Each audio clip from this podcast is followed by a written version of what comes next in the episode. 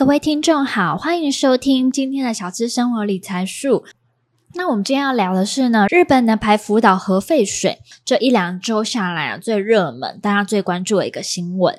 那日本呢，在当地时间的二十四日下午开始，把福岛呢第一核电厂的核废水排放入海。那这个消息啊，也引发亚洲国家的反感哦。尤其像韩国啊、中国反应比较大，台湾呢其实也有反应了，但我觉得相较于其他国家，台湾对日本的有感度比较高的关系，所以没有反抗的很剧烈。但我也相信啊，因为木已成舟嘛，不能时光倒流。那现阶段只那因为木已成舟，时光也不能倒流。那现阶段呢，只能觉得说，诶，哪些可以尽量呢少接触，比如说啊，像海鲜。那我觉得这东西可能多少会有影响。那我也想先问大家，目前呢，大家有去抢盐吗？或是呢，你还敢吃海鲜吗？那我觉得这个影响啊，很大的原因是影响全世界。包括说啊，因为排入海水嘛，那海水呢一定会有些蒸发，变成云朵啊。那可能之后下雨的时候，其实雨也会淋到你可能种的菜的上面。那我现阶段我只觉得说，哎，如果下雨天的时候，我一定要好好撑伞，至少说我的头发啊什么不会受到影响这样子。包括我们避孕套呢，也有在 IG 上面呢也有发这种相关文章。待会的时候呢，我也跟大家分享一下，就是我们各位粉丝呢在底下一些留言，跟大家做一点。互动，那并且呢，就是这个日本呢，这次排下来啊，是要未来三十年持续排放。那海鲜呢，这件事情，日本的海鲜我都觉得超优质，大家都超爱的哎。那中国是直接下令说暂停进口来自日本的水产品啦。那为什么说要排放核废水呢？因为呢，大家应该印象很深刻，二零一一年的三一一大地震。让福岛核灾的冷却系统呢失灵，那为了防止呢反应炉爆炸呢发生了更大的灾难，所以日本呢持续注水冷却，形成呢含放射物质的污染水。然而呢，至今累积呢已经逼近了储存槽的容量极限了。那日本呢首排放核废水含氚量呢为每公升四十三到六十三贝克，而日本国家呢标准为每公升六万贝克。美国呢为七百四十贝克，而世界的卫生组织呢则为每一万贝克呢。目前国际的原子能总署呢在七月的报告中公布，核处理水对人体和环境的影响可以忽略不计。排放核废水啊，虽然除去了大量的放射性元素，但是呢，氚是目前技术还无法完全清除的。那同时呢，还同时呢还多了许多超铀放射性物质啊。这就是呢，福岛核废水与一般的核水废水的一个差距。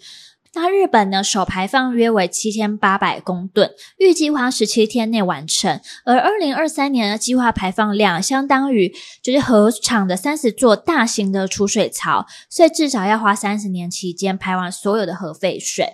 总量呢，相当五百多座呢奥运的游泳池，那耗时呢其实是极长的。那这个宣布之后啊，哎，各国啊就是反应非常的激烈，像中国呢马上就宣布说停止进口日本水产品，那电商平台呢马上出现抢购食盐的风潮，韩国呢则以四万多人及一百六十条鲸鱼列作为元素人，向呢韩国政府提出没能保护国民权益的诉讼。那对台湾的影响呢？官方是提高可忽略的程度啦，因为呢，主要的川废水会沿北海太平洋流向美国西岸，而后呢，会在排放一至两年后到达台湾附近的海域，但仍低于台湾川环境背景平均值的极限。那台湾呢，自日本三一一福岛核灾后就开始监测了，截至目前呢，四千五百多件的国产水产品呢，检验都没有问题。那美国表示呢，是支持日本的做法。那日本呢，自三一一灾难后就一直保持着开放透明的态度，积极呢跟各界合作，寻求负责任的管理排放。那同时，日本处理程序也符合了国际公认的核安全标准，表示呢欢迎日本持续与各方呢保护接触的与透明。那这边呢是各方的一个就是态度啦。那我们这边有稍微聊一下说，诶，到底呢核灾跟核废水到底哪一个可怕呢？那我们今天就来聊一下核灾的废水跟核电厂废水哪一个呢可以更可怕？因为日方一直强调说，排放这个核废水的时候啊，与一般的核电站的排放的冷却水没有没有什么差别。然后甚至啊，在联合国国际原子能机构呢，他们的总干事也提到说，日本所谓的处理水是可以饮用的。那有两个放射性物质，像刚才提到的氚和碳十四呢，它们呢备受瞩目。那分别是呢氢和碳的放射性同位素，那两者呢均难以从水中分离，而且同时呢也常见于大自然，甚至是人体。含有氚的水呢可称为氚水。那亮度的氚等物质呢，放射性浓度的单位为贝克勒尔。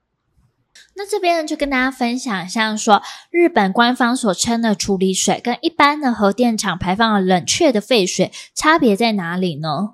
因为废水呢，包含了就是核电厂机组爆炸后渗入机芯的地下水，也有了原本抽取来冷却机组的海水。所以呢，福岛现在排放的废水，除了核电站废水常见的放射元素，除例如氚啊。碳十四之外，还有许多所谓的超铀的放射性物质。那么，在一般的核电厂里是不会排出这么高毒素的放射物质的，所以它还是有一定的差异的。那当然说，官方呢也是有提到说它是怎么样过滤的嘛。但是到底呢，就是过滤完之后会不会对人体有害这件事情，其实也是一个结果论。我们到现在可能都无法确定跟去了解嘛。那包括说有这个消息之后啊，整个东亚的海鲜市场都很不景气，因为海鲜呢，呃，是很多人都很喜欢的一个饮食。那这对于大家来说，其实是一个坏消息。所以像寿司啊、生鱼片呐，还有其他产品呢，可不可以很安全？这件事情呢，就会打一个问号。那所以我觉得说，不管是超市啦，或是店家、海鲜的餐厅啊，甚至像一些。呃，生鱼片的师傅开的店家、居酒屋啊，还这都是会受到影响的。我也不知道说，诶，那不知道说各位是怎么看这件事情？也欢迎大家呢，就是留言跟我们去做个互动。那我呢，也跟大家分享一下，说在我们留言底下呢，就是比较多赞的一些留言啦。那我看到就是留言最多的呢，应该是提到说，呃，会怕的人呢，Google 中国台山核电厂燃料棒破损达七十多根，那中国有处理吗？有公开吗？有稀释吗？通通没有，直接排海，这么多年还是没事，所以免惊。至少，日本公开处理，受到国际的机关的监控。这个留言呢，算是最多的。嗯、我自己本身也没有对这件事情深入的研究。那也谢谢这个粉丝的告知。那各位如果有兴趣的话呢，欢迎大家在 Google，我再讲一次，是中国台山核电厂燃料棒破损达七十多根。那有兴趣的人呢，大家可以稍微看一下。那当然，这个留言底下呢，也有很多的网友就是互相讨论啊，也蛮激烈的这样子。再来的话呢，还有一个还蛮多的留言是说，如果安全就没有必要排入大海。如果呢不安。安全就更不能排大海。再来第三个呢，还蛮多的留言是说，诶，会担心这种很正常，因为核污染真的是大问题。但一边担心两年后才会流到台湾附近的同时，还是会有人一边支持核一二三延役跟无视公投结果，想重启核四的候选人。台湾人的精神分裂好严重哦。好，那以上呢，就是呢会比较多留言的一个内容，分享给大家知道。那大家呢有什么样的想法呢？就欢迎你就是留言给我们。对，那我们就下期节目见喽，拜拜。